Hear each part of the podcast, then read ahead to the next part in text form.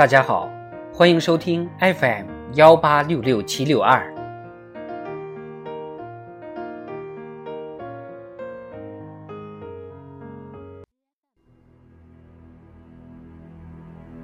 中共中央关于党的百年奋斗重大成就和历史经验的决议。四，开创中国特色社会主义新时代。十一，在维护国家安全上，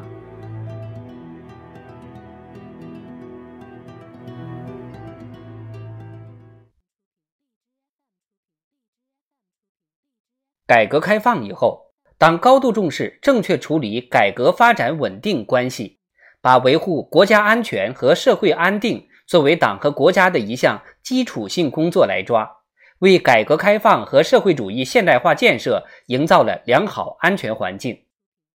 进入新时代，我国面临更为严峻的国家安全形势，外部压力前所未有，传统安全威胁和非传统安全威胁相互交织，黑天鹅、灰犀牛事件时有发生。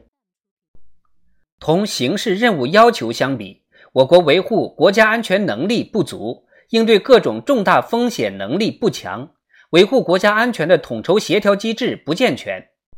党中央强调，国泰民安是人民群众最基本、最普遍的愿望，必须坚持底线思维、居安思危、未雨绸缪，坚持国家利益至上、人民安全为宗旨，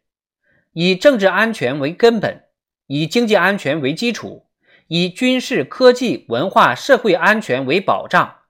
以促进国际安全为依托。统筹发展和安全，统筹开放和安全，统筹传统安全和非传统安全，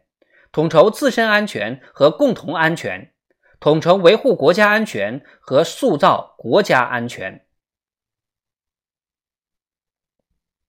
习近平同志强调，保证国家安全是头等大事，提出总体国家安全观，涵盖政治、军事、国土、经济、文化。社会、科技、网络、生态、资源和海外利益、太空、深海、极地、生物等诸多领域，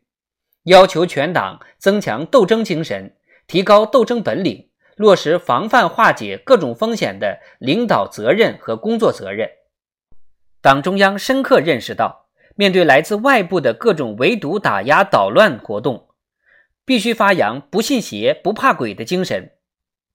一味退让只能换来得寸进尺的霸凌，委曲求全只能招致更为屈辱的境况。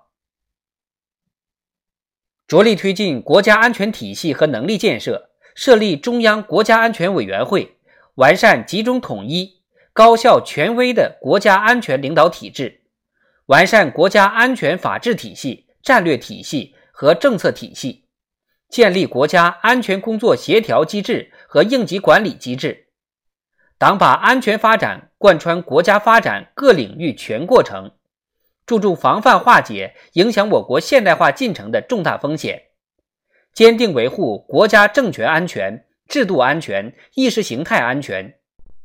加强国家安全宣传教育和全民国防教育，巩固国家安全人民防线。推进兴边富民、稳边固边，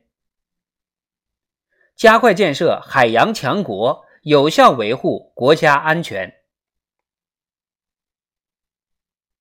党的十八大以来，国家安全得到全面加强，经受住了来自政治、经济、意识形态、自然界等方面的风险挑战考验，为党和国家兴旺发达、长治久安提供了有力保证。